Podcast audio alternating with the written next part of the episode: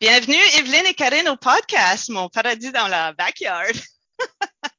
fait que là, Merci. vous autres, vous habitez dans, dans ma backyard, je pense. Evelyne, toi, tu es à Deux-Montagnes, puis Karine, Sainte-Thérèse. Sainte-Thérèse. OK, good. Fait qu'on on est local. Puis là, aujourd'hui, on va surtout parler du nouveau livre de Karine qui s'appelle Manger et bouger intuitivement, un livre que j'ai j'ai pas fini de lire, mais je suis rendu pas mal loin. Je suis pas, pas mal loin. Puis j'ai dit, il faut absolument que j'interviewe Karine, vu que je la connais. Puis aussi, j'ai pensé que ce serait pertinent que Evelyne serait là parce qu'elle a euh, la même philosophie, je pense, que Karine par rapport à que l'alimentation intuitive. Puis, juste avant, je veux dire, je vais, je vais lire vos bios parce que là, je vous ai espionné, là, ce que ça disait sur vous parce que je parle avec des pros puis je veux que les gens le sachent. Fait que, Evelyne Debloc, tu es diplômée en baccalauréat et d'une maîtrise en nutrition sportive de l'Université de Montréal. C'est bien Yes. ça? C'est tu bien ça. un diplôme en nutrition sportive du Comité international olympique. C'est bien Tu ça. es reconnu du Conseil de développement excellence sportive des Laurentides. Puis plein d'autres choses. J'étais vraiment euh, épatée euh, à quel point. Fait que, Evelyne, je l'adore. Elle m'a beaucoup aidé à comprendre la science derrière ce qu'il faut que je fasse quand je fais du sport. Qu'est-ce qu'il faut que je mange? Comment ça marche? Tu m'as beaucoup aidé dans- avec ça dans les dernières années. Super. Puis Karine, je vais lire directement en arrière du livre, diététiste, nutritionniste et titulaire d'une maîtrise en sciences de l'activité physique. Tu poursuis actuellement tes études en doctorat. Yes, on va bientôt Yeah. pouvoir m'appeler docteur. Oh, Wow. man! Puis tu as fondé Endorphine Nutrition Sportive, une entreprise en consultation qui aide les gens à adopter un mode de vie actif, intuitif et bienveillant et les athlètes à performer avec une approche anti-régime. Puis on va parler de ça Mhm. aujourd'hui. Tu as sorti ce magnifique livre ici cette année en 2022 avec ta collègue Geneviève Nadeau, c'est bien ça? Oui, qu'on salue aujourd'hui, qui est en train de s'occuper de ses petites popounes, qui ne peut pas euh, collaborer au podcast aujourd'hui. Je l'avais invitée voir si elle pouvait participer, mais elle n'était pas disponible, donc je la représente Mm. aujourd'hui. Ah, d'accord, d'accord. Mais c'est drôle, mais ap- après d'avoir lu ce livre-là, j'ai vraiment l'impression de la connaître aussi parce que vous avez été Oh. quand même intime, vous avez dit beaucoup de choses personnelles, puis même toi, Mhm. Karine, j'ai comme appris à te connaître mieux, même si je te connaissais déjà avant, là. Fait que merci beaucoup pour ce livre-là. Fait qu'on va en parler aujourd'hui, puis je trouve que c'est probablement un des podcasts les plus, les plus importants que, que je vais avoir fait pour les Québécois puis pour le monde, tout le monde, de toutes les Oh, wow. toutes les grandeurs. Fait que j'ai vraiment hâte. Fait que là, moi, je vais, je vais juste raconter mon histoire, puis là, ça va mettre la table là, sur la discussion. Puis après, je parlerai plus. Je vais juste poser des questions. Evelyne connaît un petit peu l'histoire. Moi, j'ai été élevée dans une famille où euh, être mince, c'était comme une vertu morale. Mhm. Puis, euh, sinon, c'est un manque de maîtrise de soi. Donc, c'était c'était quasiment péché de pas être mince. Puis, j'ai j'ai vraiment été enseignée comme ça. Donc, on, mettait vraiment les mains sur un pédestal. Puis, le poids, c'était vraiment important. Ça, c'est des croyances que j'avais super ancrées toute ma vie jusqu'à l'âge de 40 ans. J'ai vraiment cru ça. Pour moi, c'est important d'être mince, c'est important de bien manger, de, s'entraîner, puis, puis tout- toute cette culture-là qui va avec. Puis là, j'ai lu le livre Anti-Diet que, que Evelyne m'a forcé à lire sur un road trip. Moi Philippe, on a été à Cleveland, on a écouté ce livre-là, on l'a détesté. Là, tu l'as. J'ai détesté ce livre-là. On criait après la radio là, parce que c'est un livre audio. On, on était, nos, nos yeux roulaient en arrière de la tête parce qu'il y avait tellement un agenda. J'ai trouvé une politique aussi là, Mhm. sur le, le, le, le, le, gauchisme, puis le- le- l'anti-patriarcat, puis, puis tout ça, j'ai détesté. Mais quand on est revenu d'Ohio, autant Philippe et moi, on avait eu un changement de paradigme. Comme on avait complètement changé d'avis sur des croyances très ancrées. Fait C'est que un là, livre qui est choquant, hein? ça, ça vient justement vraiment. comme très challenger nos- tout ce qu'on a appris choquant. depuis toujours. Donc, c'est vrai, j'avais le même euh, ressenti que toi en lisant ce livre-là aussi. Ah C'est- oui, C'est Ben là- choquant, puis après ça, ça te fait réfléchir, puis là, tu, tu évolues dans, ton, dans ta pensée. Exactement, exactement.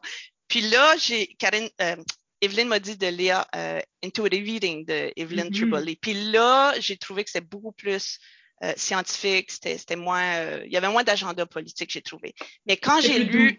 ton livre, Karine, j'ai fait Oh my God, c'était ça le livre que ça prenait. Un livre qui n'avait pas un agenda politique, mais qui, qui d'une façon douce, expliquait tous les Mhm. concepts que j'avais compris de, de Anti-Diet, mais pour les Québécois, en interviewant des Québécois, fait que j'ai trouvé ça euh, fabuleux. Fait que ça, c'est la table. ça, c'est mon histoire. Puis là, je vais, je, vais, vous poser des questions que j'aurais probablement posées avant, là, quand, quand je lis ce livre-là. J'espère que, que, que, les gens qui écoutent vont, vont peut-être avancer un petit peu plus euh, dans le sujet. Ils vont peut-être vouloir lire le livre ou communiquer avec un de vous pour aller plus en profondeur dans ce sujet-ci. Fait que premièrement, ma première question, c'est pourquoi écrire un livre qui est sur le gros bon sens? c'est juste du gros bon sens. Puis là, t'es comme, pourquoi ça prend un livre? Karine, explique-moi ben, ça. Dans le fond, je, je, vais reprendre ce que tu disais avec le livre de Anti-Diet puis de Intuitive Eating. C'est que moi aussi, quand je les lisais, je trouvais qu'ils étaient un peu lourds à lire, qui étaient super intéressants, mais super intéressant pour moi qui est nutritionniste puis qui m'intéresse au sujet puis qui est déjà quand même touché par la grossophobie puis tout ce qui entoure euh, la culture des diètes. Puis en le lisant, je me disais, ça n'a pas de sens qu'il n'y ait rien en français. Puis là, depuis, il y a le livre de Karine Gravel également qui est sorti, qui est super intéressant, qui est très différent de notre livre. Donc, vraiment, les deux sont complémentaires. Mais au moment où j'ai eu cette idée-là, puis que j'ai contacté Geneviève pour l'écrire, il n'y avait rien en français. Donc, pour moi, ça faisait pas de sens qu'il y ait plein de gens qui, sans savoir, sont à la diète parce que être au régime, être dans la restriction, c'est pas nécessairement suivre une diète. On peut être à la diète sans savoir. Donc, moi, je voulais offrir cet outil-là pour les gens qui n'ont pas nécessairement conscience qu'ils vivent ces restrictions alimentaires-là ou qui en ont conscience, mais qui ne savent pas comment s'en sortir parce que c'est bien beau, on commence à en parler du fait qu'on vit dans une société qui est grossophobe puis qu'on a vraiment une difficulté en relation avec notre poids, notre image corporelle. C'est bien beau tout ça, mais qu'est-ce qu'on fait une fois qu'on sait qu'on est dans cette société-là puis que ça vient brimer notre qualité de vie? Donc, c'est pour ça que le livre, on le fait vraiment comme très imagé, très vulgarisé pour offrir quelque chose de concret que les gens vont pouvoir utiliser puis amorcer une réflexion par eux-mêmes. Parce que c'est sûr que c'est pas la même chose que d'avoir un accompagnement personnalisé, mais j'apprendrai peut-être rien à personne aujourd'hui si je vous dis que les psychologues, les listes d'attente, elles sont majoritairement fermées.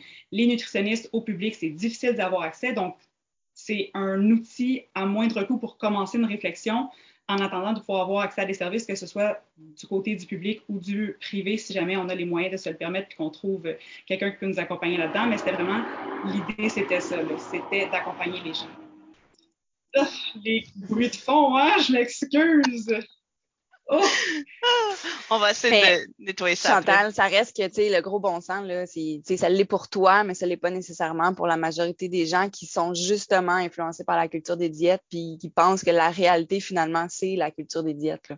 Mm-hmm. exactement. Je pense, je pense que ça, je l'ai compris, que c'est, je sais pas comment dire en français, c'est, c'est ubiquitous, c'est partout. Euh, ben, Evelyne, peut-être, peux-tu juste nous décrire c'est quoi la culture des diètes pour les auditeurs qui ont peut-être jamais entendu cette expression-là? Oui, mais c'est comme en fait le fait d'avoir un peu une pression globale de la société par rapport au fait de d'une en fait des, conditions de santé ou de, de, composition corporelle, puis de, dans le fond, une pression par rapport à la perte de poids pour atteindre finalement ces standards de beauté-là, là, un peu. Je sais pas si je le l'explique comme il faut, Karine.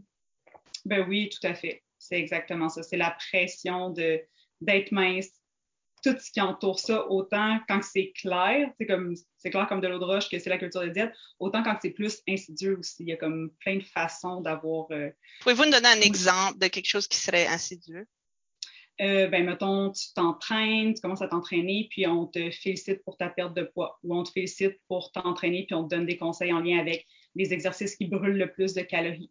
Donc, ça sous-entend que tu veux brûler des calories parce que tu veux être plus mince, alors que c'est peut-être même pas ça ton objectif. Puis en fait, ça devrait pas être ça ton objectif. Hmm, OK, je pense qu'on commence à rentrer dans le sujet là. J'ai euh, ça, c'était peut-être une chose que je n'observais pas avant. Je vis dans un monde, j'ouvre mon Instagram, je vois des photos de pitounes, j'y pense même pas. C'est juste, c'est là. Je, je vais dans la rue, je vois des, des annonces publicitaires, c'est des femmes mages. Tu sais, j'en suis consciente, mais j'en suis inconsciente parce que c'est partout. Puis oui, comme tu as dit, on va féliciter quelqu'un qui a perdu du, poids. On va manger des aliments pour pas prendre du poids ou pour perdre du poids. On va, tu sais, les, les, les, les rayons à l'épicerie, ces mots-là reviennent légers, moins de sucre, moins de gras. C'est partout, partout, partout. Une fois qu'on l'a, on dirait on l'a catché qu'il y a une culture. Puis cette culture-là, si je comprends bien, elle est, quand même récente dans l'humanité. C'est pas quelque chose qui existait nécessairement avant. Comme, comment est-ce que la, culture des diètes a évolué, mettons, dans les derniers 100, peut-être les derniers 100 ans? C'est une, bonne question, mais je pense que ça, justement, c'est dans les derniers 100 ans que ça a le plus évolué, là, mais ça a toujours été quand même dans les, les pensées de, de l'être humain, de, de changer, de, de viser un, un, objectif, de, je cherche le mot, là, pas nécessairement une, un idéal? morphologie. Ouais, un idéal. Juste de, dans le fond, euh, autant au niveau de l'emploi, au niveau de l'apparence, au niveau, euh, tu sais, euh, au niveau salarial aussi, euh, revenu. Bref, je pense que ça date de quand même longtemps, là, mais je sais pas qu'est-ce que qu'est-ce que tu veux euh, dire un peu par l'évolution. Mm-hmm. Ben, je sais que quand j'étais jeune, il fallait être mince, mince, mince, mince, mince, c'était ça l'objectif. Mais aujourd'hui, c'est plus ça. Maintenant, c'est être musclé, avoir des grosses fesses. On dirait que c'est comme des modes. Puis là, il faut que je prenne mon corps et j'essaie de le fitter dans un moule qui est à la mm-hmm. mode cette année. Puis, j'imagine, je sais pas si c'était comme ça dans le temps de mes grands-parents. Je ne pense pas que c'était comme que c'est là. En, fait, je pense que tu, tu, mets un point sur le fait que c'était pas comme ça au moment de tes grands-parents. Au moment de tes grands-parents, il n'y avait probablement pas les réseaux sociaux. À l'époque, on se comparait aux gens de notre village ou aux gens de notre mm-hmm. entourage, puis les modèles de beauté qu'on voit dans les réseaux sociaux, c'est des exceptions. Il y en a mm-hmm. des gens qui ont ce corps-là sans nécessairement avoir à se battre tant que ça mm pour l'avoir. On connaît tous quelqu'un qui, euh, qui est mince puis qui mm-hmm. mange n'importe quoi puis qui s'entraîne pas puis qui n'a pas mm-hmm. nécessairement de saines habitudes de vie.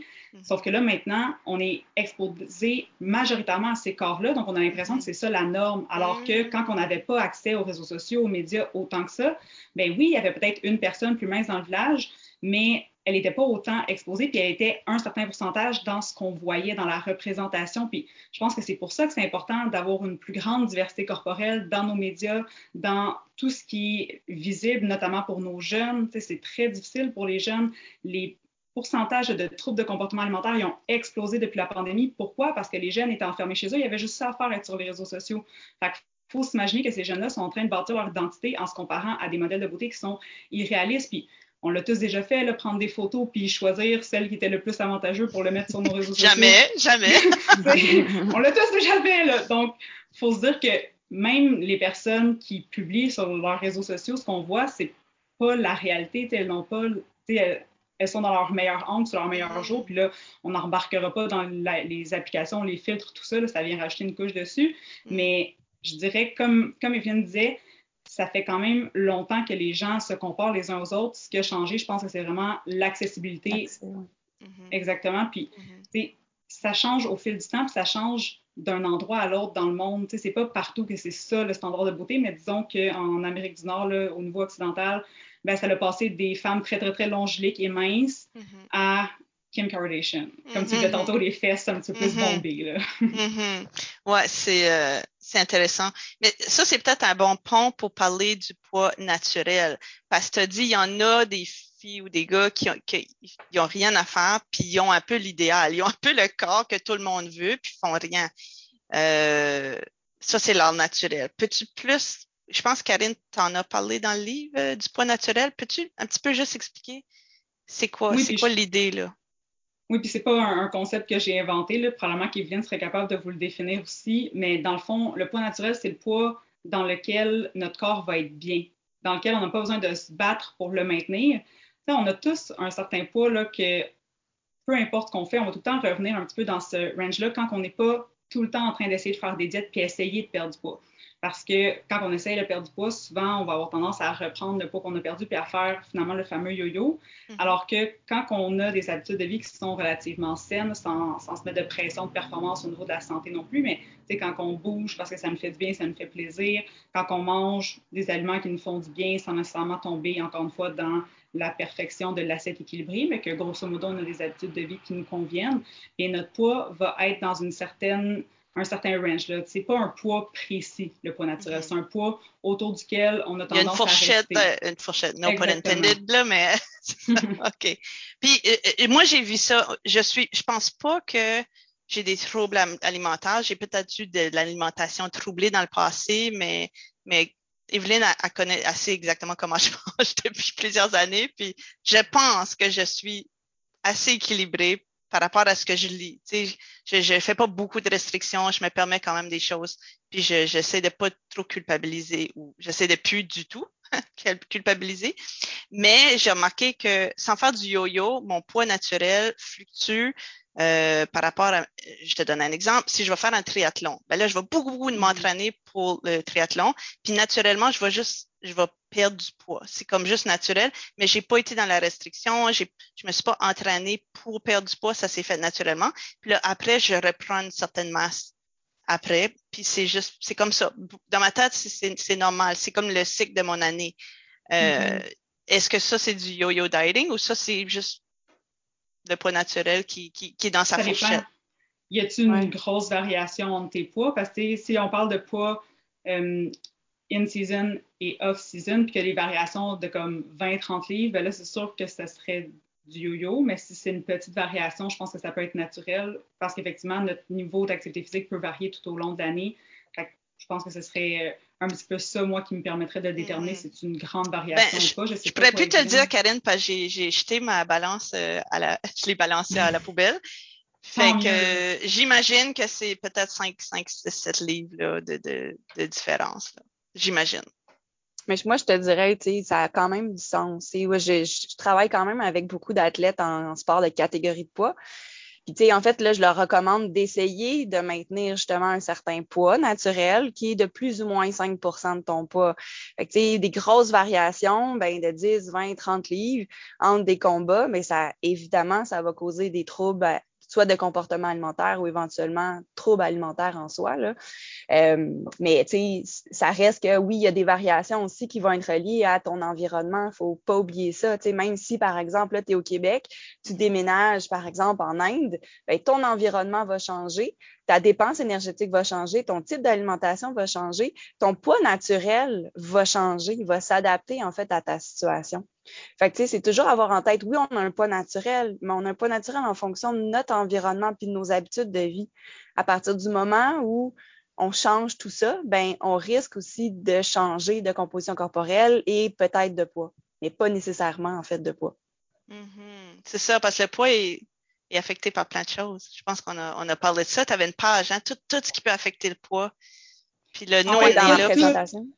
Oui, mais pas nécessairement tout, parce qu'il y a vraiment beaucoup de choses qui influencent le poids, hein, comme il y a les, les, les, principaux qui sont connus, mais je ne sais pas, Evelyne, dans la présentation que tu as faite, avais-tu le, le, graphique très spaghetti, là, genre tout qu'est-ce qui. Le graphique, ça dit quelque chose? Ah, OK. Je pensais que c'était ça que vous parliez. Non, non, j'avais en fait. Euh, c'était Karine qui avait un tableau dans le livre qui disait, tu sais, il y a, y a, les hormones, il y a l'âge, il y a l'environnement, il y a l'accessibilité à la. Je sais pas, tu sais, je, je sais pas, là, j'en passe, là, mais il y avait plus que juste la bouffe. Oui, ben en fait, euh, si on fait référence au livre, effectivement, il y a comme les facteurs modifiables sur lesquels on a du contrôle, les facteurs non modifiables, ceux sur lesquels on n'a pas de contrôle. Mais même ce tableau-là, qui a quand même plusieurs points, on le nommait que ça vient d'une référence justement que le nombre de facteurs qui sont interreliés aussi, parce que chaque facteur individuel va peut-être influencer un autre facteur. Puis le graphique qui représente ça, dans le fond, les, causes de l'obésité, c'est un graphique qui représente ça, tout ce qui peut influencer le fait qu'on prenne du poids ou que notre poids varie à tout le moins. C'est un gros, gros graphique qui démontre qu'on est capable de regrouper par catégorie, mais dans les faits, il y a tellement d'éléments qui influencent le poids que on peut pas dire que c'est juste les calories qui rentrent et les calories qu'on dépense. Mm-hmm. C'est tellement plus compliqué que ça, mais la culture des diètes, des fois, elle aime ça simplifier les choses. Mm, c'est pas c'est très complexe. Ça, c'est une autre chose que j'ai réalisé. J'ai dit, juste le sujet, mm-hmm. d'aborder ce sujet c'est super complexe. Là, tu as dit un mot, tu as dit obésité. Euh, c'est quoi mm-hmm. l'obésité selon toi, Karine? Oh mon Dieu, ben, il y a comme deux définitions, si on veut, l'obésité. Puis, tu sais, là, on pourra peut-être faire un, justement un disclaimer que l'obésité, le terme, c'est pas un terme qui est apprécié de tous parce que ça médicalise les gens qui ont un poids qui est plus élevé. Donc ça, on pourrait dire qu'on n'est pas nécessairement en faveur de ce terme-là ou pas. On fait juste l'utiliser parce que c'est le terme qui est utilisé par les gens. Mais il y a comme la définition selon l'indice de poids corporel, donc selon le poids par rapport à la taille, il y a des catégories qu'on va classer dans l'obésité. Donc il y a cette première définition-là qui est simplement définie par ça. Il y a la deuxième définition d'obésité qui est vraiment une problématique au niveau euh, du fonctionnement des, euh, cellules adipeuses, donc les adipocytes. Donc là, c'est vraiment quand que le poids qui est supérieur, il devient problématique. Mais quand on regarde l'obésité juste avec l'indice de masse corporelle, la fameuse IMC, mais ça ne définit pas si la personne a un problème de santé. Donc, il y a vraiment comme deux façons de le définir. Puis c'est ça qui vient créer beaucoup de, polémiques là, parce qu'il y a des gens qui ont l'impression qu'il faut qu'on définisse que l'obésité c'est une maladie, puis d'autres sont comme ben non, c'est juste un terme pas très gentil pour décrire les gens qui vivent dans des corps qui sont plus gros. Donc, ça dépend euh, de quel point de vue on le voit, mais c'est un terme qui est euh, sujet à beaucoup de polémiques récentes. Mm-hmm. Mm-hmm. Evelyne? Euh, ben oui, en fait, euh, par rapport à l'IMC, ça reste que c'est très controversé. Euh, je pense quand même qu'il y a une certaine utilité de, de par sa création. L'objectif, en fait, de l'IMC, c'est d'évaluer globalement, une, oui, un poids par rapport à une grandeur, mais beaucoup plus au niveau d'une population et non d'un individu. Euh, fait que je pense que cet outil-là a quand même une forme d'utilité. Même chose dans le fond pour le sport. Ben, si on voit que OK, ben, l'IMC est supérieur, mais il est supérieur pourquoi? Il peut avoir un surplus de poids au niveau graisseux, mais il peut avoir aussi un surplus de poids au niveau musculaire. Il ne faut pas oublier que, par exemple, ben, si j'ai un bodybuilder qui va avoir une masse musculaire très élevée, euh, il va être très lourd par rapport à sa grandeur. Et théoriquement, ben pas théoriquement, en fait, on penserait que cette personne-là sera en meilleure santé, mais le muscle est quand même un poids qui va avoir un impact sur la respiration, sur, la circulation sanguine. Donc, ça ne veut pas nécessairement dire que c'est mieux. Fait qu'il y a quand même une certaine place, à mon avis, de cet indice-là. Mais le fait de se catégoriser, je suis d'accord, ça mène à rien autant au niveau individuel qu'au niveau, en fait, d'une consultation avec un professionnel de la santé. C'est d'évaluer beaucoup plus loin, donc idéalement, ce que le, corps contient ou la condition du moins de santé qui voit, ben, est-ce que c'est vraiment pertinent de perdre du poids? En général, non. C'est plus de changer, en fait, des habitudes de vie en lien avec la condition qui est problématique. OK, tu viens de déballer beaucoup, beaucoup de choses dans, dans juste Excuse-moi, c'est comme je vous écoutais, puis là, j'étais comme, ah oui, il y a tout ça, là aussi. Mais mais OK, fait que si je comprends bien, moi, OK, mettons que je vais chez le docteur, j'ai une condition X, là, je, je, m'en vais voir le docteur, puis il me pèse, puis il dit Oh, ton IMC est trop élevé. Est-ce que c'est un diagnostic qui fait du sens? Selon ce que tu viens de dire, ce que, ce que tu viens de dire, c'est non. Tu peux pas baser la santé de quelqu'un sur un IMC. C'est pas ça qui va déterminer. Et, et si j'ai bien compris, peut-être dans Anti-Diet, il a dit que certaines, personnes euh, plus grosses ne se font pas traiter correctement au médecin parce que leur IMC est, trop élevé. Donc, ils se font dire de perdre du poids et d'ensuite revenir pour régler l'autre problème. Euh, Avez-vous quelque chose à dire par rapport à, à tout ça? Ben, c'est sûr que oui, mais je peux laisser euh, Evelyne en premier parce que dans le fond, tu l'as comme reformuler ce qu'elle avait dit. Fait que je vais te laisser, puis après ça, je rajouterai. Mais tu sais, je pense que dans toute, euh, en fait, la culture des diètes est partout, là, autant même chez les médecins. Fait qu'il y a encore un jugement aussi de dire, bon, mais ben, parce que tu viens ici pour, mettons, telle, telle raison, ben, OK, je vois que tu as un surplus de poids. Donc, tu sais, la conclusion peut être rapide de dire, ben, tu sais, perds du poids, puis probablement que ça va régler ton problème, ce qui n'est pas nécessairement le cas. Donc, je pense que c'est comme souvent aussi une mauvaise évaluation. Puis, euh, c'est un peu ça. Dans, globalement, c'est que d'un, on définit pas justement ton IMC, euh, ta condition de santé en fonction de ton IMC. Euh, puis, ben encore, comme tu dis, il y a un jugement. Il y a un jugement qui est présent, puis il faut être capable de reconnaître que ben, ça fait longtemps qu'on entend ces choses-là. Fait que c'est normal, d'une certaine façon, d'avoir ces pensées-là. Euh, mais il faut aller beaucoup plus loin, le raisonnement beaucoup plus loin que, que juste ben, ce qu'il y a de l'air, finalement, la personne. Puis, tu sais, je pourrais ajouter aussi que la santé, c'est pas juste la santé physique, Tu as la Mm. santé mentale, tu as la santé sociale, tu sais, c'est vraiment multifactoriel la santé. Donc, de simplifier la santé à Ah, ben, perds du poids, puis tu reviendras me voir après. Puis si c'est pas réglé, ben là, on investiguera plus loin.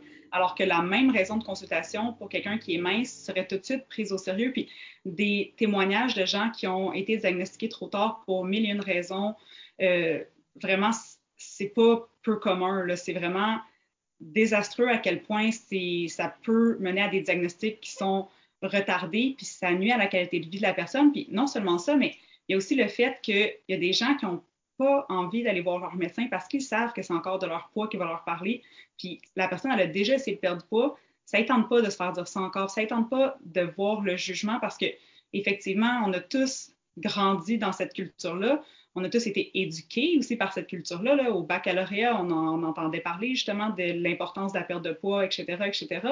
Mais dans les faits, si c'était si simple que ça, là, perdre du poids, on n'aurait pas ce discours-là, on n'aurait pas besoin d'en parler en ce moment. Donc, de se laver un petit peu les mains et faire comme perdre du poids, mais alors que la personne ne peut pas nécessairement en quoi c'est positif, sais, même si c'était vrai que ça l'aiderait d'un point de vue médical, alors qu'on ne le sait pas, si la personne, te- le médecin ou peu importe quel professionnel te dit perds du poids, mais qui n'a pas évalué si tes habitudes alimentaires étaient déjà adéquates, si tu avais déjà un mode de Mm. vie actif, si pas tu sais, s'il n'avait pas déjà évalué tout ça, ben peut-être que Mhm. juste parler des habitudes de vie au lieu de parler de poids, ce serait déjà plus encourageant. Mais ce qui arrive, c'est qu'en plus de donner un- une recommandation que la personne ne peut peut-être pas atteindre, parce que peut-être que oui, peut-être que la personne a des habitudes de vie qui pourraient être retravaillées puis pourrait perdre du poids en le faisant, mais on ne le sait pas parce qu'on ne l'a pas questionné.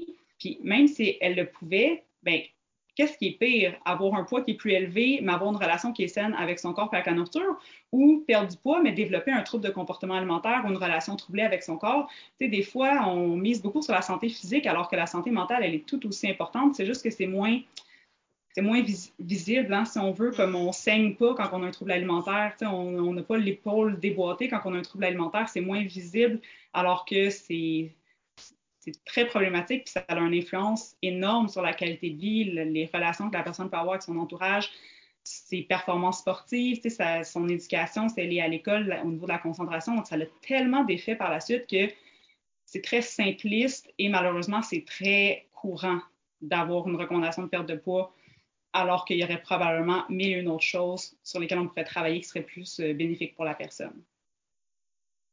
Pourquoi c'est mal d'essayer de perdre du poids? c'est pas mal d'essayer de perdre du poids. Ça, c'est peut-être le premier point que je dirais. Ce qui est mal, c'est la pression qu'on se met pour, le, pour y arriver, puis c'est le comment que le message est véhiculé. T'sais, on a le droit d'avoir envie de modifier nos habitudes de vie, puis d'avoir en tête qu'on serait plus heureux si on était plus mince. Mais honnêtement, pour en accompagner des personnes qui ont des troubles du comportement alimentaire, des relations troublées avec la nourriture, ben c'est pas dans 20 livres que tu vas être plus heureuse. T'sais, tu seras peut-être même pas plus heureuse avec 20 livres en moins, peut-être même qu'au contraire, tu vas être encore plus préoccupée par le poids, par l'alimentation. Donc, c'est pas mal de vouloir perdre du poids. Ce qui est mal, c'est la culture des diètes qui te fait croire que tu devrais vouloir perdre du poids. Mhm. Mais quelqu'un qui, qui est dans un corps plus gros, euh, puis qui veut perdre pour d'autres raisons, euh, y a-t-il des dangers là-dedans? Il me semble que c'est santé de, de vouloir euh, perdre un petit peu plus de graisse. Comme tu as dit, il y a une certaine graisse. J'ai- J'ai pas trop compris, là. Il y a, y a- y a une partie, tu as dit que tu as dit qu'il y avait l'IMC, mais il y avait des cellules piteuses. J'ai pas trop compris, là, qui étaient plutôt dangereuses. Moi, si j'ai ça, moi, je veux les perdre. Fait, fait il est où le problème, là?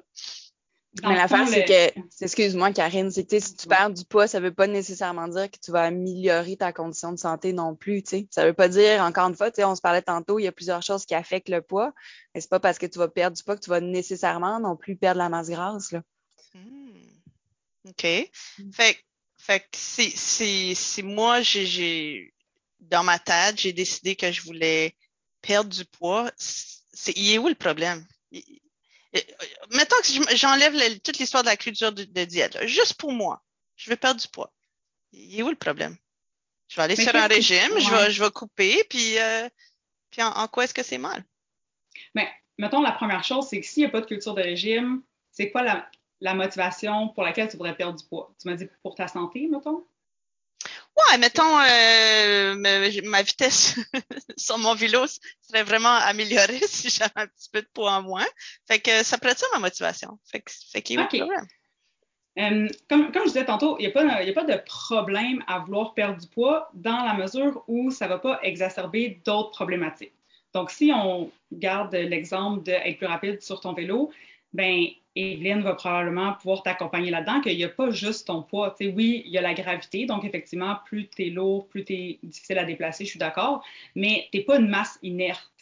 Tu es un être humain, tu es vivante, tu es composé de cellules, c'est vraiment un organisme qui est complexe, donc c'est pas juste une question de masse à déplacer. Donc, il y a sûrement d'autres choses sur lesquelles on peut travailler pour améliorer ta vitesse de vélo. Si tout ça est optimisé puis que tu as le potentiel de perdre du poids, ça on y reviendra, mais tu as un potentiel de perdre du poids, bien, pourquoi pas? Par contre, si le reste n'est pas optimisé, quand bien même tu pèserais 5 livres de moins, ben, peut-être que de bien dormir pour bien récupérer de tes entraînements serait plus bénéfique pour toi. Donc, c'est de voir tout ça dans un premier lieu. Après ça, le fameux potentiel de perte de poids, plus tu as essayé de faire, faire des régimes, plus tu as essayé de perdre du poids par le passé, plus tu as fait le yo-yo, moins ton potentiel de perte de poids, il est présent.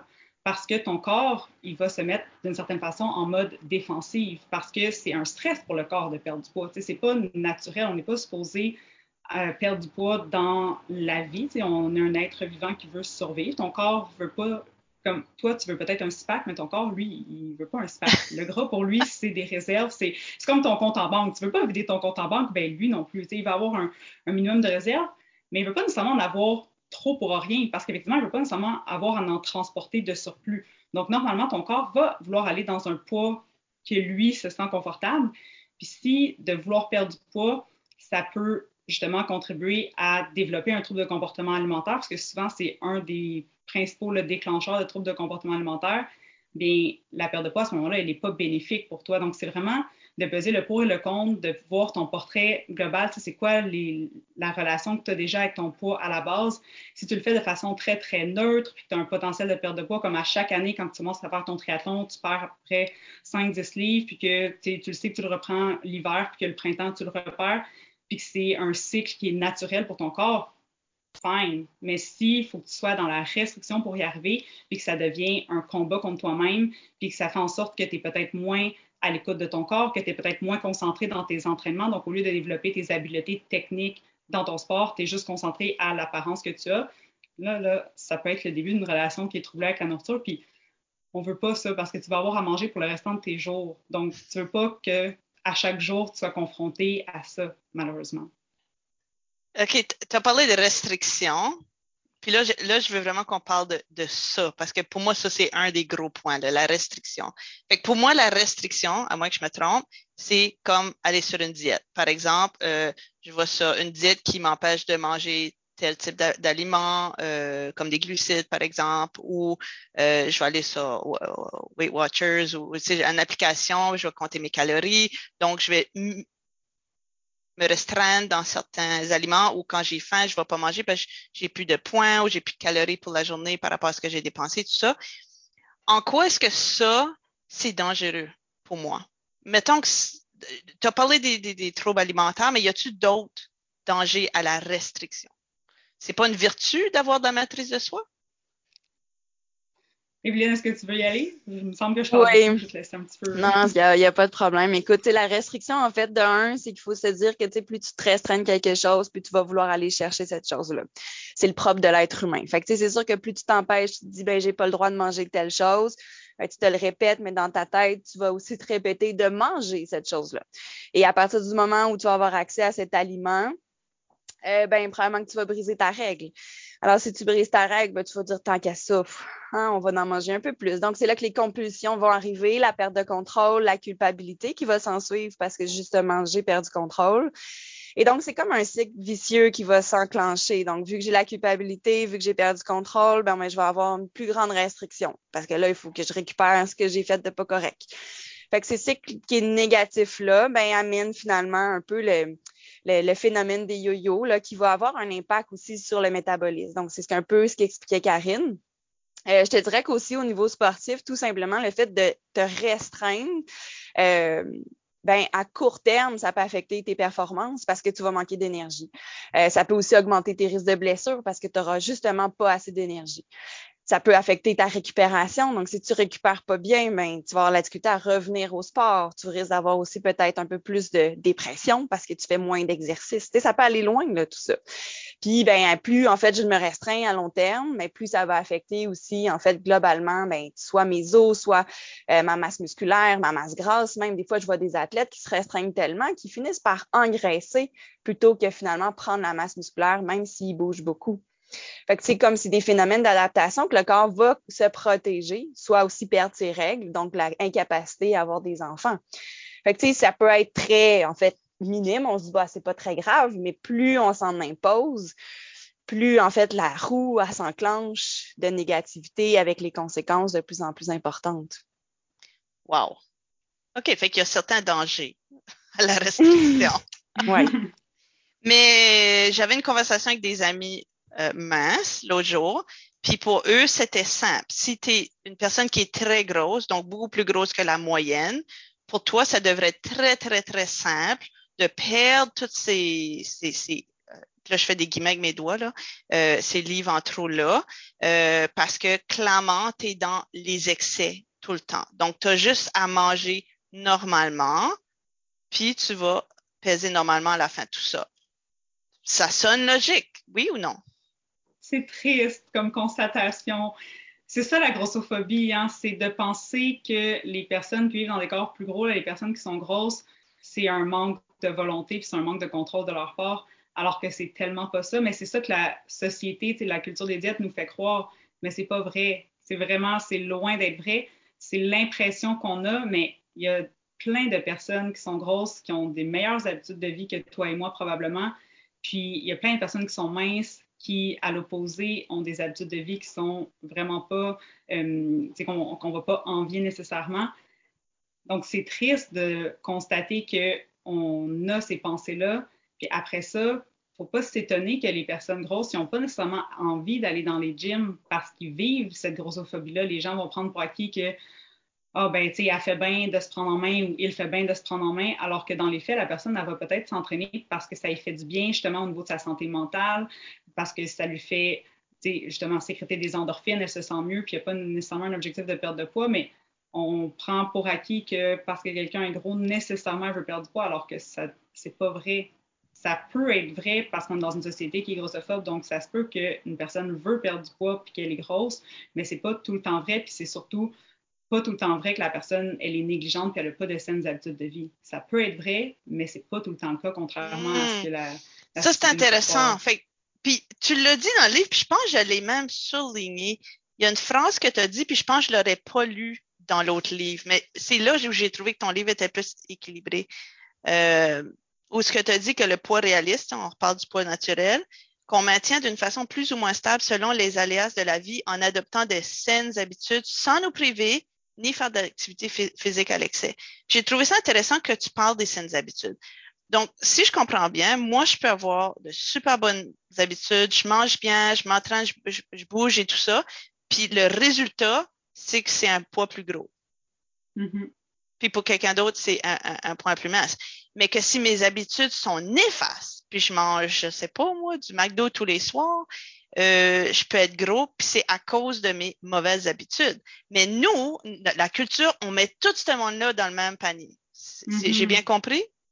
Oui, puis c'est triste. C'est très triste. C'est triste, c'est injuste. C'est injuste. Euh, en parlant d'injustice, il y a un terme que vous utilisez tout le temps, puis c'est le, le, le, privilège de minceur. C'est quoi ça, le privilège de minceur? Bien, dans le fond, le privilège de minceur, c'est le fait d'avoir des privilèges puis de pas nécessairement s'en rendre compte. Puis c'est là que c'est des privilèges parce qu'on ne vit pas ces injustices-là. C'est d'avoir le privilège de ne pas subir les injustices que les personnes qui vivent dans un corps plus gros vont vivre. Je te donne un exemple. Si je t'invite à aller manger au restaurant en fin de semaine, ben peut-être que tu vas aller regarder le menu sur Internet pour voir, tu sais, comme c'est quoi que sur le menu, puis comme mm-hmm. juste te faire une petite idée de c'est quoi le type de restaurant mais tu vas pas nécessairement aller voir les photos du restaurant sur Google pour voir si les chaises ont l'air d'être assez solides pour toi. Tu vas pas aller voir si la banquette est assez large pour que tu rentres en arrière. tu vas pas être inquiète de prendre l'avion parce que ça se peut qu'il n'y ait pas de ceinture, puis il va falloir que tu demandes un, ajustement de ceinture, puis que ça va être un peu stigmatisant parce que tout le monde va voir que toi, tu n'as pas la même ceinture que tout le monde. Tu ne vas pas te poser la question quand tu vas aller chez le médecin, est-ce que je vais être capable d'être assise confortablement sur son, sur le, je sais pas comment ça s'appelle, mais comme le truc sur lequel on s'assoit quand on va chez le médecin. C'est toutes ces choses-là que quand tu vis dans un corps qui est non gros, tu n'as pas besoin d'être mince, mais juste de vivre dans un corps qui tu réalises dans pas, la norme. Comme, tu réalises pas ça. N'en es pas conscient. Alors que la personne qui est grosse, elle, à tous les jours, elle vit ces micro-agressions-là qui lui rappellent que, ben, elle, elle a juste deux magasins dans sa ville dans lesquels elle peut trouver des vêtements qui sont à sa taille. Pas nécessairement à son goût, juste à sa taille. Fait que ça, c'est terrible quand tu réalises ça. Mais là, puis là, je joue l'avocat du diable. Ces personnes-là, s'ils n'aiment pas ça, ben pourquoi ils font pas juste changer leur corps pour en avoir un qui, qui, qui, qui est plus adapté? Ben parce que c'est leur poids naturel, c'est peut-être celui qu'ils ont en ce moment. Fait que ça, c'est ça, c'est mon autre question. Est-ce qu'un poids naturel peut être très, très gros? Oui, il peut être plus élevé. OK. Evelyne? Ben, oui, mais tu sais, encore une fois, c'est relatif à ton environnement, tu sais. Fait que est-ce que cette personne-là serait toujours grosse à son poids naturel? Je pense pas. Mais ça veut pas dire qu'on veut sortir cette personne-là de son environnement. Est-ce que c'est son choix? Parce que c'est aussi ça, là. C'est oui, tu veux quelque chose. Est-ce que tu es prête à faire, à changer ta vie pour ça? C'est ça aussi. Est-ce que ça va vraiment t'apporter des changements positifs de changer ta vie? Dans le sens que, tu sais, par exemple, aussi simple que, bon, ben, il euh, faudrait que tu fasses plus d'exercices pour perdre du poids. Mais si tu n'es pas en mesure d'en faire plus, tu sais, il faut dans, dans, ce moment-là, c'est de voir est-ce que, tu sais, bon, ben, j'apprends à apprécier ce corps-là? Est-ce que j'apprends à vivre avec ce, ce corps-là? Ou, ben, tu sais, oui, je vais décider de changer, changer dans le poids, mais est-ce que ça va me rendre plus heureuse? T'sais, encore une fois, ça revient à l'objectif qui est pas, devrait pas être une perte de poids, mais mm-hmm. tu sais, qu'est-ce qui fait que tu n'es pas bien? Oui, peut-être, OK, tu te trouves pas belle ou beau, euh, mais est-ce que c'est vraiment le poids? Je pense qu'une personne qui va te rencontrer, au bout du compte, n'a pas aucune idée du poids que tu as sur la balance. Là. Fait que c'est au-delà, en fait, du poids. Ça revient toujours à revoir ton objectif, mais qui n'est pas un poids, vu que de façon générale, de toute façon, on le contrôle très peu. Voire pas. Mais je vais dire très peu parce que je le contrôle dans certaines situations sportives, mais c'est très spécifique. Puis encore une fois, mais on le sait qu'on a toujours une indécision, pas une indécision, mais un, risque que ben on puisse pas le faire ce changement de poids là. Je parle de, dans le fond dans des catégories de poids. OK, OK. Fait que ça, c'est ça. Oh, là, on est ailleurs. Là. Ouais. là, tu viens de toucher un point. Là. Euh, tu dis qu'il y a certaines personnes qui ne peuvent pas maigrir ou ne peuvent pas perdre du poids. Je ne vais pas dire le, le mot maigrir, mais ne peuvent pas. Est-ce que est-ce que c'est vrai dans leur environnement que c'est impossible ou c'est toujours possible? Euh, est-ce que c'est toujours possible? C'est une bonne question, mais je pense que c'est possible. Je pense que c'est possible, mais la question réelle, c'est est-ce que je devrais? Et probablement pas. C'est surtout ça. Hmm, OK. Puis j'ai aimé, je Parce pense que ça va pas nécessairement, en fait, excuse-moi Chantal, mais même si tu arrivais à perdre ton poids, mais est-ce que tu seras en mesure de le maintenir? Tu sais, c'est ça aussi, là. Ouais, pourquoi, pourquoi je, vois ça constamment? Des gens qui perdent des, énormes quantités de, poids, puis là, je les revois la prochaine fois, puis ils ont tout repris et souvent plus. qu'est-ce qui explique ce phénomène-là? On le voit constamment, les gens, ils font des diètes spéciales, perdent énormément de poids, tout le monde les applaudit, waouh, waouh, waouh, on est fiers de toi. Puis là, on ne sait plus quoi dire parce que la prochaine fois qu'on les voit, ils ont, ils sont oui, ben moi, à mon avis, euh, tu, tu m'ajouteras, Karine, s'il y a d'autres choses, mais j'ai comme l'impression qu'il y a comme deux causes à ça. La première, c'est la, la restriction qu'on se parlait tantôt. Tu t'es tellement restreint que ben, quand tu arrêtes ton régime, ben, tu vas avoir le goût d'aller chercher des choses que tu t'es privé longtemps. Euh, et probablement en grande quantité. Puis, ben, probablement aussi qu'en faisant euh, ta diète, ben, tu n'as pas changé tes habitudes. Fait que tu reviens avec les habitudes que tu avais avant parce que c'est celles que tu connais. Fait que tu vas revenir avec ton poids plus l'impact de tes compulsions alimentaires reliées à ta restriction. Mm-hmm. Oui, puis tu sais, j'ajouterais peut-être l'aspect justement adaptation métabolique. Tu sais, les... quand on fait une perte de poids qui est volontaire, mais il y a quand même justement des choses qui se passent dans notre corps qui vont faire en sorte que ça va être plus difficile de perdre du poids par la suite. Donc, si c'est plus difficile de perdre du poids par la suite, éventuellement, quand on est dans notre processus de perte de poids, on finit par atteindre un plateau. Puis là, des fois, ce que les gens vont faire vont être encore plus restrictifs dans leur alimentation, vont essayer de brûler encore plus de calories dans le sport. Puis là, ils vont peut-être briser ce plateau-là, vont recommencer à perdre du poids, mais finalement, ça va être juste au niveau de leur corps que ça va être plus dommageable. Puis quand ils vont cesser cette restriction-là qui n'est pas nécessairement soutenable à long terme, bien là, ils vont revenir à leurs anciennes habitudes, comme Evelyne le disait. Puis là, ça va être beaucoup plus rapide à reprendre le poids, sauf que le poids qui va être repris, ce ne sera pas nécessairement que de la masse musculaire, parce que souvent, quand on perd du poids, on ne perd pas que du gras, on perd aussi de la masse musculaire. Donc, je vais peut-être revenir à mon poids initial, peut-être même plus, sauf que je ne vais pas nécessairement reprendre la masse musculaire que j'avais initialement. Donc là, mon métabolisme peut être un peu euh, ralenti en raison de ça, donc va être moins efficace. Puis là, s'ensuit euh, la fameuse euh, roue qui tourne qui fait en sorte que plus le premier régime que quelqu'un fait souvent va être plus facile, puis plus on a fait de régime, plus ça va être difficile de perdre de poids par la suite, puis plus le, regain de poids va être facile. je, me, je, me rappelle pas dans quel livre il parlait que justement d'avoir une grosse perte de poids, puis reprendre du poids, puis perdre le, fameux yo-yo, euh, le dommage que ça fait à nos organes, puis notre corps, est de loin pire, si j'ai bien compris, à avoir un, un surpoids, entre guillemets. Euh, ça se peut qu'il en parle dans les autres livres. Je sais qu'on en parle un petit peu, Geneviève et moi, mais on n'est pas allé trop dans le détail parce qu'on voulait que ce soit un livre grand public, puis ça reste que c'est quand même plus spécifique d'aller dans le hmm. détail des organes, mais on a lu des articles scientifiques qui donnaient ces exemples-là, que quand on étudiait, parce que, tu sais, il n'y a pas d'études qui démontrent que le poids, vraiment comme perdre du poids, égale meilleure santé. C'est des hmm. études d'association la plupart. Donc, on associe un poids plus élevé à plus de risques de maladie mais il y a un million d'autres facteurs confondants qui peuvent être dans cette équation-là.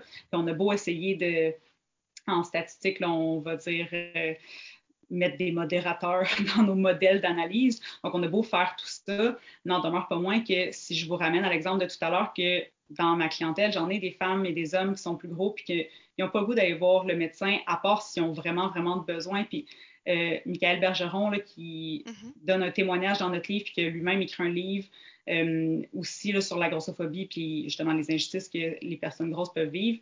Ben, lui-même, il a été à l'hôpital parce qu'il y a un marteau qui lui était tombé sur la tête, puis le médecin lui a parlé de son poids. Peux-tu bien me dire en quoi un marteau qui me tombe sur la tête a rapport avec mon poids? c'est zéro corrélé. Donc, des fois, on fait des liens qui sont faciles, puis tu sais, quand on fait de la science, justement, c'est plus facile de se baser sur ce qui est connu que d'essayer d'aller chercher encore un petit peu plus loin. Donc, il n'y a pas que le poids dans la santé. Ça peut être un facteur de risque de certaines maladies, mais c'est vraiment, vraiment pas le seul. Il ne faut pas oublier qu'il y a un million d'autres choses qu'on doit prendre en considération qui sont plus difficiles à évaluer. Parce que, tu sais, mettre quelqu'un sur une balance, avoir un chiffre, c'est facile.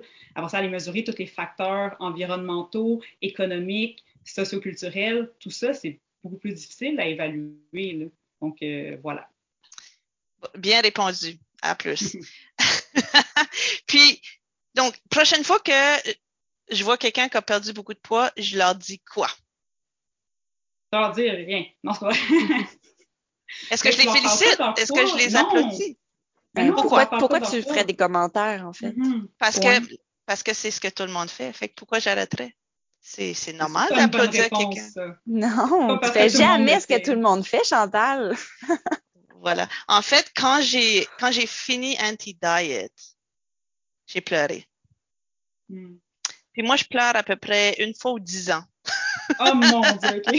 je ne suis pas une broyeuse, mais j'ai pleuré. Puis, je pense que c'est parce que j'ai réalisé que pendant 40 ans, j'ai fait partie euh, du problème et non de la solution. Mm-hmm. Puis que j'étais très creuse dans la culture des diètes, puis je faisais en fait tout ce qu'il fallait pas faire, surtout vis-à-vis euh, d'autres personnes. On, on, connaît rien de leur vie, on sait pas. Puis euh, justement, tu as parlé, je pense, dans, ton livre, un exemple d'une mère monoparentale qui essaie d'élever ses enfants sur un petit budget de mettons 30 ans, puis là, une autre fille célibataire de 30 ans, puis là, avoir que les attentes égales pour ces deux femmes-là qui ont, qui ont des vies complètement différentes, pourquoi est-ce qu'on jugerait basé sur leur, leur corps comme le résultat de leur, leur, succès de vie ou quelque chose comme ça? Puis, j'ai réalisé que je, faisais partie de des gens qui, qui jugeaient, des gens qui étaient dans des, des corps plus gros sans du tout savoir leur vécu. Euh, fait, fait que oui, je pense que plus jamais, plus jamais je vais faire de commentaires euh, sur le poids d'une personne ou applaudir une, perte de poids. Fait que ça, c'est, ça, c'était ma leçon, ma grosse leçon de vie.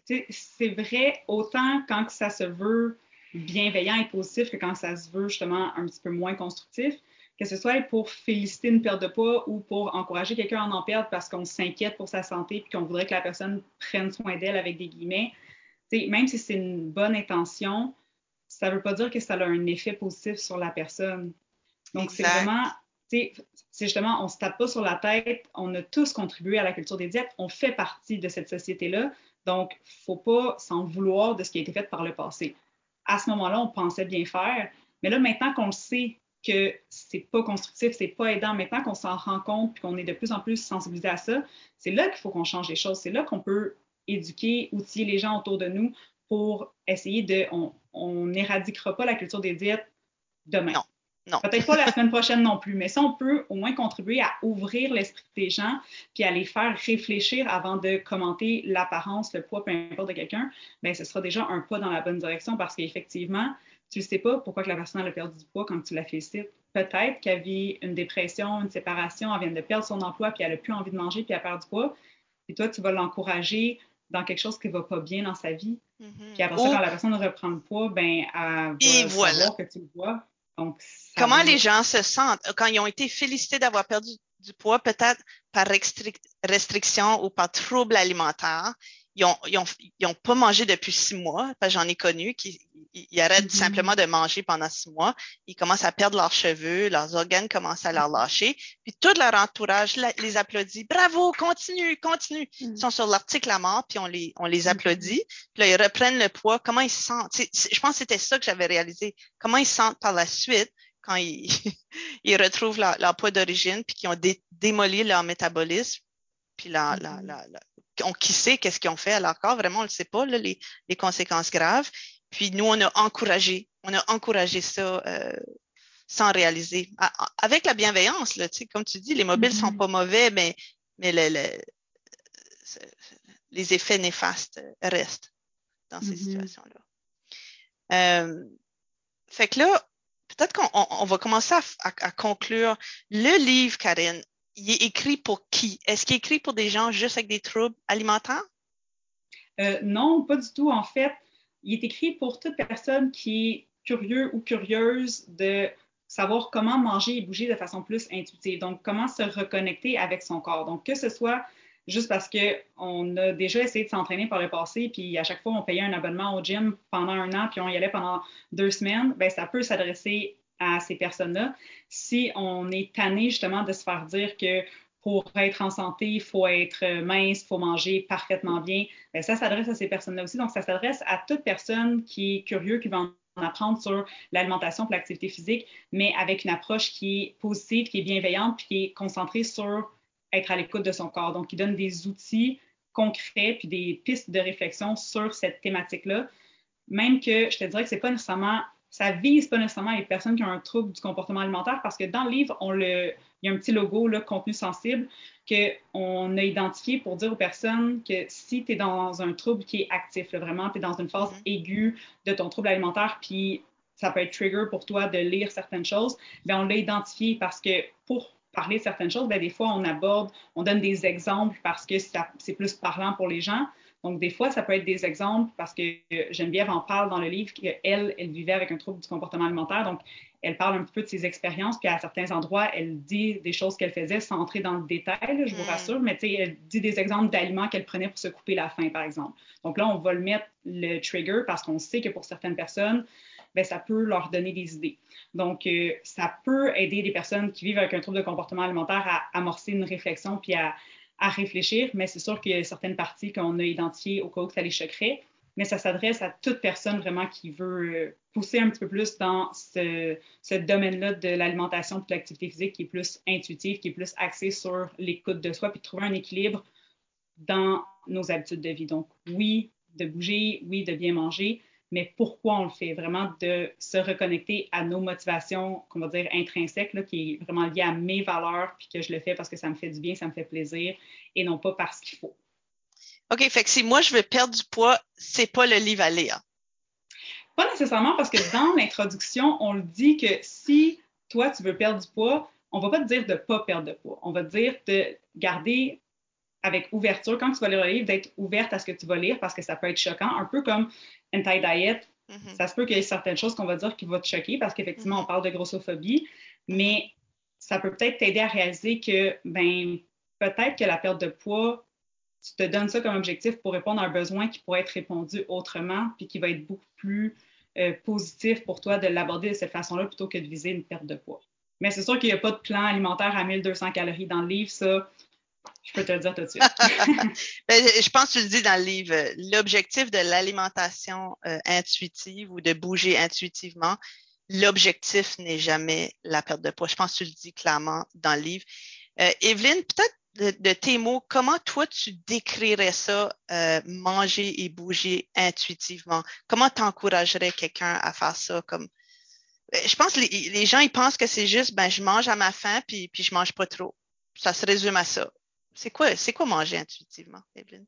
Euh, ben, je vais te donner aussi plus mon, mon, mon côté euh, de nutrition sportive là, qui, qui, travaille avec beaucoup d'athlètes. Euh, parce que, tu sais, souvent, on partage justement l'alimentation intuitive comme il faut que j'écoute justement juste ben, mon intuition. Tu sais, j'ai le goût de ça là, puis ça va être ça. Mm-hmm. Mais il faut pas oublier aussi le côté euh, intellectuel du fait que, tu sais, on a aussi la capacité, on a une certaine éducation en nutrition, on a des connaissances qu'il faut pas oublier. Fait que, tu sais, c'est de comprendre, OK, bon, ben, je vais respecter mon corps. Je vais être en mesure de dire, OK, ben, j'ai besoin de nutriments, puis j'ai besoin de quel genre de nutriments pour ce que je m'apprête à faire ou selon la situation. Puis en même temps, ben, c'est quoi que j'ai envie de manger? Tu sais, on est capable de toujours faire une combinaison de ces deux points-là. Donc, de vraiment dire, OK, c'est quoi j'ai besoin, mais c'est quoi aussi j'ai envie, euh, puis d'aller vers cette cette allée-là, mais aussi d'être en mesure de se respecter euh, au niveau aussi de la satiété, de dire ok ben tu sais je respecte ma faim, mais je respecte aussi ma satiété. Puis au niveau sportif, ben ça va te permettre aussi de dire ben si je suis pas complètement plein, ben je vais me sentir confortable, je vais être, me sentir confortable aussi pour faire du sport. Euh, fait que tu sais l'alimentation intuitive c'est vraiment à mon avis là un mix vraiment de connaissances puis oui euh, d'intuition en fait du côté en fait vraiment tous les jours c'est quoi que j'ai besoin mais que j'ai envie vie aussi, parce qu'il faut faire confiance à ton corps. Si en fait on a des envies de sucre, ben ça se peut qu'on avait juste besoin de manger plus de glucides cette journée-là, ou on a dépensé plus d'énergie. Puis si on a des envies de sel, ben peut-être qu'on a sué plus que d'habitude. Euh, puis là, ben le corps demande en fait de venir aller chercher cette hydratation-là qu'on a perdue au niveau des électrolytes, donc on a besoin de manger plus de sel. C'est beaucoup en fait applicable au sport, euh, puis c'est ce que j'essaye de faire en fait euh, avec mon travail, là, mais c'est vraiment euh, un type d'alimentation qui qu'en fait tout le monde devrait suivre, à mon avis. Puis même quand tu me dis, ben, tu sais, je devrais pas acheter ce livre-là si je veux perdre du poids. Au contraire, tu tu vas apprendre pourquoi ça vaut pas la peine de perdre du poids, tu sais. C'est quoi qu'il faut que tu changes dans tes habitudes de vie pour tout simplement plus y penser, là. Ouais. Bien répondu, Evelyne. Je te donne un, je te donne un collant toi aussi. À plus. Karine, euh, est-ce que tu secondes?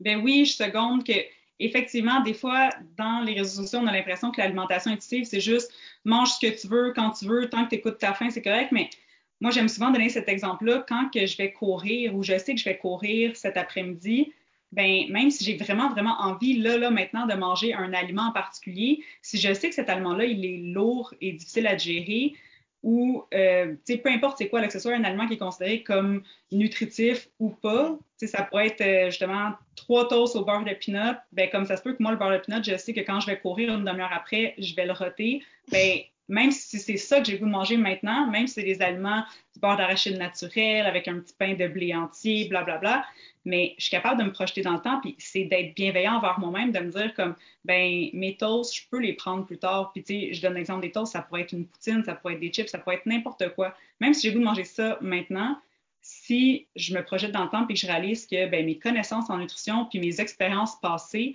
font en sorte que je sais que, ben oui, maintenant, ça va satisfaire mes papilles, mais peut-être que l'ensemble de mon corps ne va pas en bénéficier, ben j'ai le droit rationnellement de me dire, ben je vais attendre un moment qui est plus opportun pour manger mm. ça.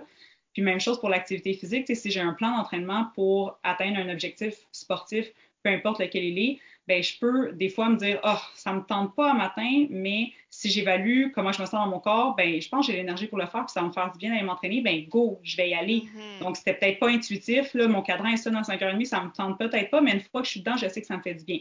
Puis à l'inverse, ben, ça se peut que mon plan d'entraînement me dise que je devrais m'entraîner aujourd'hui, mais que je suis encore courbaturée de mon entraînement de la veille ou de l'avant-veille, puis peut-être que dans le fond, je suis mieux de m'écouter puis d'aller faire une course en continu au lieu de faire des intervalles de défoncer parce que cette journée-là, c'est ça que ça me fait du bien. Puis peut-être que cette journée-là, ce qui me ferait du bien aussi, c'est une journée de repos, même si c'était pas ça qui était prévu à mon plan d'entraînement. Donc, c'est oui, d'écouter son corps, ses envies dans le moment présent, mais c'est aussi d'être capable de se projeter dans le temps de savoir qu'est-ce qui me ferait du bien.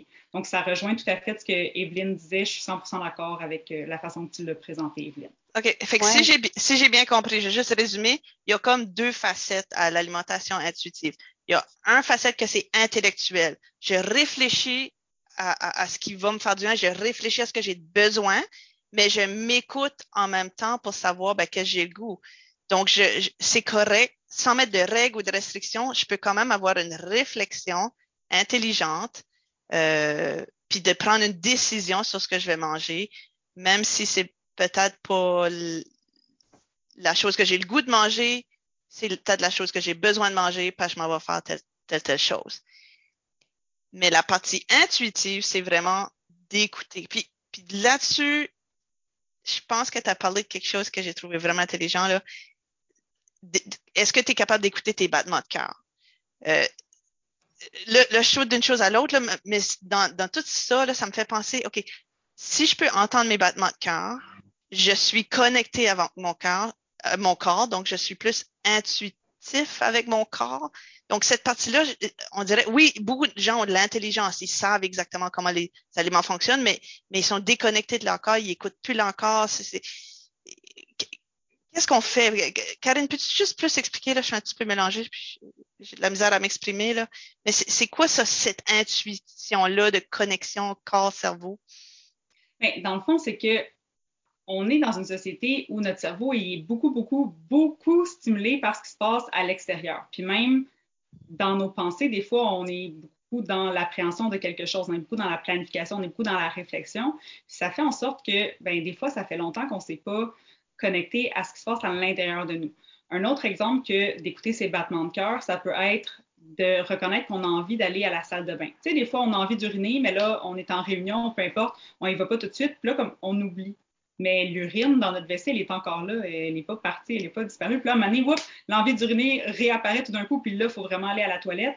Mais c'est ça, être un petit peu déconnecté de son corps, c'est que notre cerveau est tellement occupé à d'autres choses qu'il arrête de nous faire savoir, on est comme plus, on perçoit plus les signaux qu'il nous envoie. Puis la faim, c'est un des signaux qu'on a tendance à oublier le plus rapidement possible parce qu'on suit un horaire souvent pour manger. C'est à midi que c'est mon heure de dîner, puis c'est avant de partir au travail que je vais déjeuner. Puis on n'est pas très justement intuitif dans la façon qu'on structure notre horaire. Donc, on a tendance à oublier un petit peu comment reconnaître ces signaux-là. Puis la façon de s'y reconnecter, c'est justement de pratiquer un peu la pleine conscience ou au moins de prendre le temps de s'arrêter. Puis quand on arrive pour manger, d'enlever les distractions, parce que si on mange en même temps qu'on travaille ou qu'on mange en même temps qu'on regarde la télévision, qu'on n'est pas à l'écoute de la satisfaction que les aliments vont nous apporter, mais ça se peut qu'on soit rassasié, qu'on ait comblé nos besoins nutritionnels, qu'on ait rempli notre estomac, mais qu'on n'ait pas satisfait nos papilles gustatives, puis la région dans notre cerveau qui fait qu'on ressent que c'est agréable de manger. Des fois, c'est ça qui fait qu'on a encore le goût de grignoter dans la soirée ou qu'on a le goût d'aller chercher un petit sucré, parce que des fois, on ne s'est pas donné le droit de percevoir ce plaisir gustatif-là parce qu'on était trop occupé par autre chose. Donc, ce qui se passe à l'intérieur de notre corps, c'est vraiment, ça se fait un peu automatiquement, mais si on ne prend pas le temps d'en prendre conscience, bien, on n'est pas aussi satisfait, on ne va pas être aussi à l'écoute des signaux que notre corps nous envoie. ça, c'est quelque chose qui se pratique. C'est pas du jour au lendemain, tu fermes ta télévision puis tu manges à table, ben ça se peut que ça soit difficile de le faire. Puis c'est pour ça que dans le livre, on donne des exercices dans les différents chapitres selon le sujet du chapitre pour essayer d'aider les gens à se reconnecter à leur corps puis à faire des réflexions en lien avec ça parce que on est dans une société qui encourage la performance, hein, pas juste la performance sportive, mais la performance au travail, la performance dans la famille, la performance que la maison soit propre. Nommer les performances mm. qui vous, qui vous tentent. On n'est pas beaucoup dans le. Ça, gagne en popularité, le slow living, puis prendre le temps, puis se donner le droit de ne pas être parfaite mais c'est encore, euh, c'est pas encore acquis pour beaucoup de gens. Donc, si on peut retenir quelque chose, c'est justement de prendre un peu plus le temps d'être reconnecté à son corps. Puis oui, comme tu le disais, il y a la partie intellectuelle de l'alimentation intuitive, il y a la partie physiologique, intuitive de j'écoute mon corps, mais la partie aussi émotionnelle qu'on n'a pas abordée, mais c'est vrai que les, les, aliments, ça peut nous rappeler des souvenirs qui sont heureux. C'est vrai que des fois, je mangeais pas nécessairement de façon réfléchie, pas nécessairement parce que j'ai faim, mais juste parce que ça me fait plaisir, j'ai eu une journée stressante, puis ça me réconforte. Je vais au cinéma avec mon chum, j'ai pas nécessairement faim, mais on est là, on a le goût de manger un petit popcorn ensemble. Donc, il y a cet aspect-là aussi que on a le droit de manger pour cette raison-là, au même titre qu'on a le droit d'aller s'entraîner, même si on est raqué, mais que ça nous fait du bien pour notre santé mentale. Donc, c'est de trouver un équilibre au travers de ça. Puis, l'équilibre, justement, c'est de ne pas faire que l'un. Parce que manger ses émotions, ça peut devenir problématique si c'est ma seule solution pour vivre mes émotions. Mais si ça arrive de temps en temps, ben les aliments peuvent répondre à ce besoin-là aussi. Tout est une question de est-ce que je me sens coupable après l'avoir fait? Puis là, finalement, ça a apaisé mes émotions, mais ça en a généré d'autres par la suite qui n'étaient pas plus agréables. Donc, c'est de trouver un, équilibre au travers de ça qui est beaucoup plus facile à dire qu'à faire. Ça, je vous l'accorde. Wow! ben, je pense qu'on n'a pas le choix de lire le livre. Puis après d'avoir lu, le livre, il faut lire d'autres choses sur le sujet. Puis euh, peut-être suivre des, euh, des, des, des, réseaux sociaux, des, des s'abonner à des choses beaucoup plus euh, intéressantes que juste voir des, des fesses musclées puis des abdos. puis peut-être changer, changer notre flux là, ouais, de, de, de, sur nos réseaux sociaux. Et Evelyne, je sais que tu as un autre rendez-vous, fait que il va falloir qu'on qu'on fasse une conclusion. Puis je suis triste parce que j'ai comme l'impression qu'on vient de mm. gratter comme la surface du sujet. Puis on aurait comme un million, j'ai un million d'autres questions que j'avais préparées, mais on n'aura pas le temps. Mais euh, je voulais vous remercier à vous deux pour ce que vous faites. Je ne sais pas si c'est toutes les nutritionnistes diététiciennes qui sont on board avec le manger intuitivement ou si c'est juste vous deux, je ne sais pas. c'est pas juste nous deux, ça je te rassure. Pas juste vous deux. Puis je pense que c'est de plus en plus. Mais ça reste qu'il faut en parler, il faut continuer d'en parler. Puis, euh, ouais. OK. Fait que je pense que c'est un, un, podcast super important qu'on vient de faire ensemble. Euh, pour le futur, si on veut euh, communiquer avec vous, vous, vous téléphoner pour peut-être avoir un suivi plus proche. Evelyne, comment que comment qu'on te rejoint euh, si on veut euh, oui, euh, ben en fait, mon bureau il est à Saint-Eustache, à l'intérieur du studio Yoga Idolem. Fait qu'on peut me contacter, euh, aller me voir directement ou euh, aller sur mon site web équilibre2.com. sinon, tu peux me suivre aussi sur Instagram, sportive. D'accord. Puis Karine? Dans le fond, nous, on est une équipe parce que moi, vu que je fais mon doctorat, je ne prends plus de nouveaux clients suivis actuellement, mais je suis accompagnée de Audrey, que tu connais bien, Evelyne, parce que vous avez fait le même certificat en même temps. Donc, Audrey, Gabrielle et Mégane. Donc, on a un bureau à Sainte-Thérèse dans la clinique MPB. On a un bureau aussi dans le complexe aquatique des jardins à Mascouche. On fait des suivis aussi en vidéoconférence. Donc, vous pouvez nous trouver au www.endorphinenutrition.com ou sur euh, Facebook et Instagram, le Endorphine Nutrition, vous allez nous trouver assez facilement. On va faire ça. Merci, merci beaucoup. Puis peut-être on aura une, euh, partie 2 à cette conversation, qui sait? Ben oui, avec plaisir. Merci pour l'invitation, Chantal. Merci beaucoup. Merci.